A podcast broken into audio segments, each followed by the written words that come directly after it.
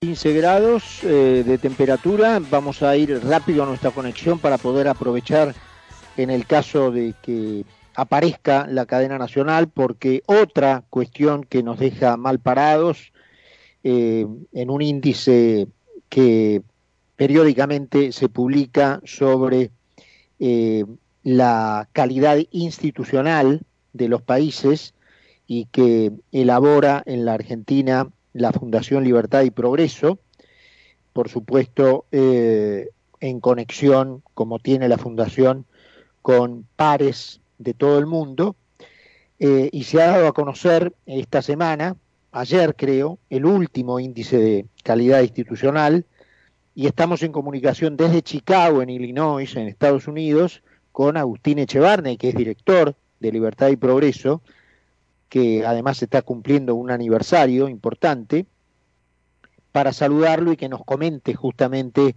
bueno, en qué lugar estamos. Agustín, querido, abrazo grandote, gusto escucharte. Un abrazo, Carlos, un placer escucharte. Este, y bueno, no, creo que a nadie le sorprenderá que, que, nuevamente estamos cayendo en este índice, ¿no? Que es un índice que está compuesto en realidad por ocho indicadores internacionales, cuatro que se corresponden con temas que tienen que ver con la calidad de las instituciones políticas de los países, y cuatro que tienen que ver con las instituciones de mercado, que es donde más hemos caído claramente. ¿no? En las instituciones de mercado ya estamos en el puesto 137, y cuando tomamos el índice general estamos en el puesto 112, o sea, bien abajo de la mitad de la lista, digamos. Sobre un total, Agustín, de de 200 países, ¿no? de 180 países en algunos casos, porque no, no, no, no se, no se logra tener eh, los ocho indicadores no están en, eh, para los 200 países, sino que están, los 8 se encuentran para 180. Pero hay muchos que, en general, eh, algunos otros logras estar entre 200 países. Por ejemplo, en el índice de libertades económicas estamos bastante más abajo, ¿no? Tanto en el Fraser Institute, como, que, que es de Canadá, como el que elabora la Heritage Foundation de Estados Unidos.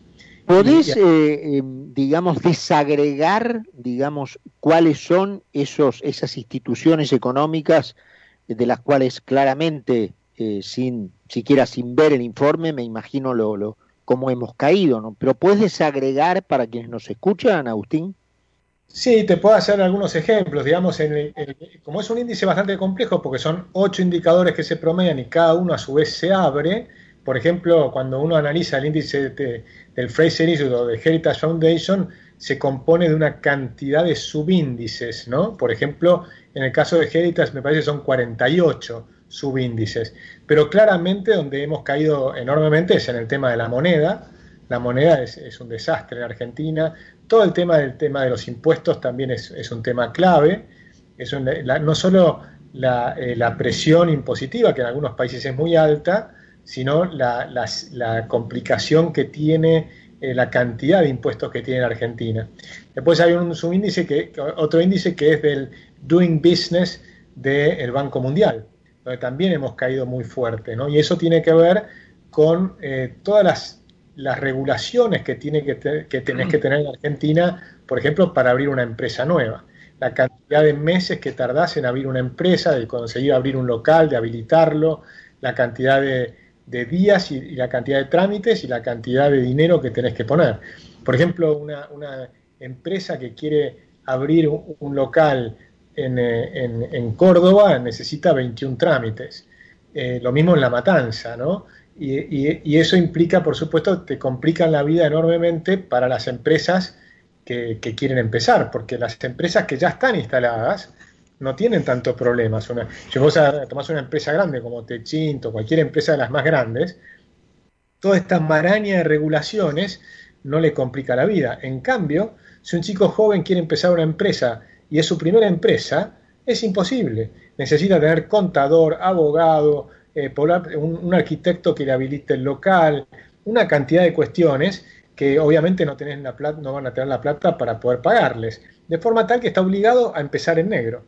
En cambio, hay otros países donde abrís directamente en un día y, sin, sin, costos.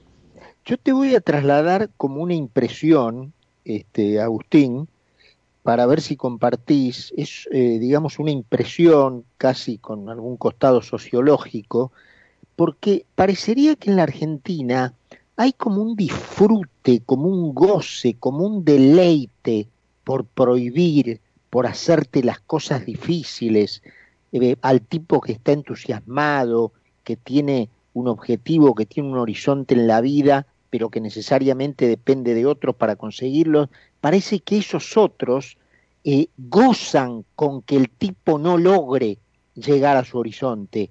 No, no sé si lo, si lo percibís igual.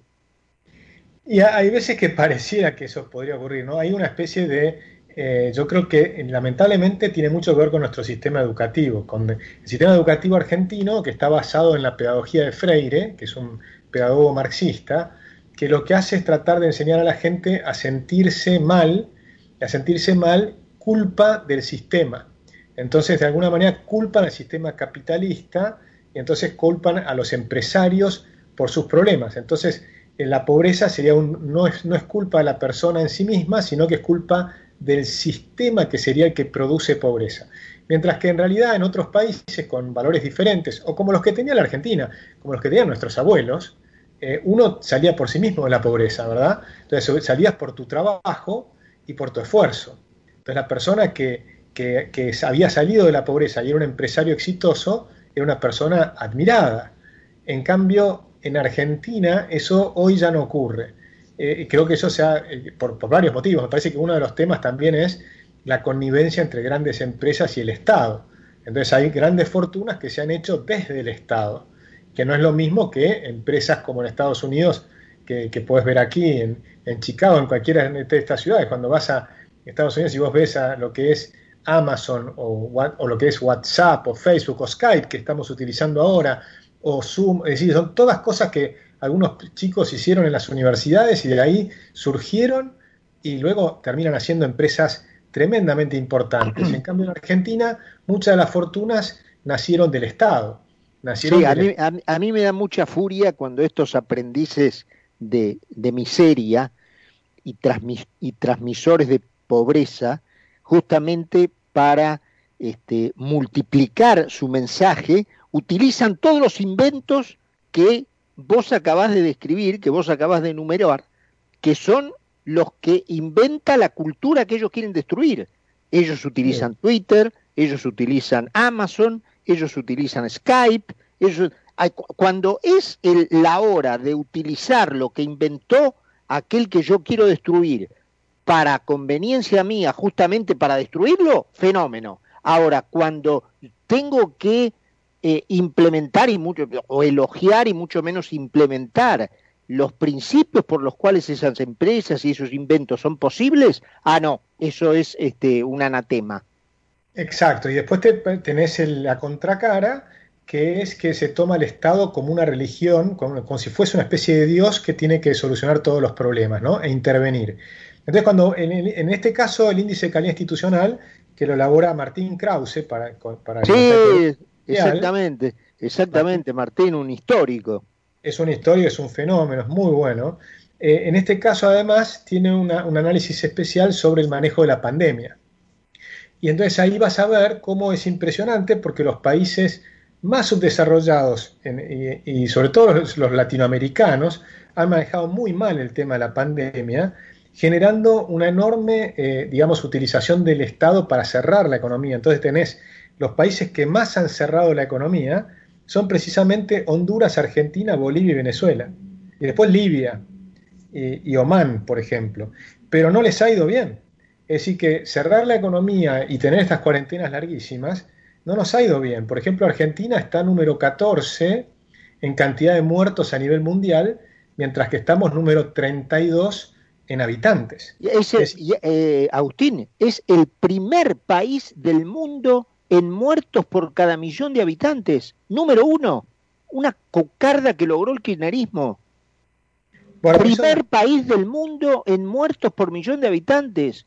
Hoy nota de Infobae, nota papelonesca, eh, con, tono compasivo, porque encima nos, tenemos que aguantar que se, que se compadezcan de nosotros, del diario británico The Guardian, este, compadeciéndose de nosotros.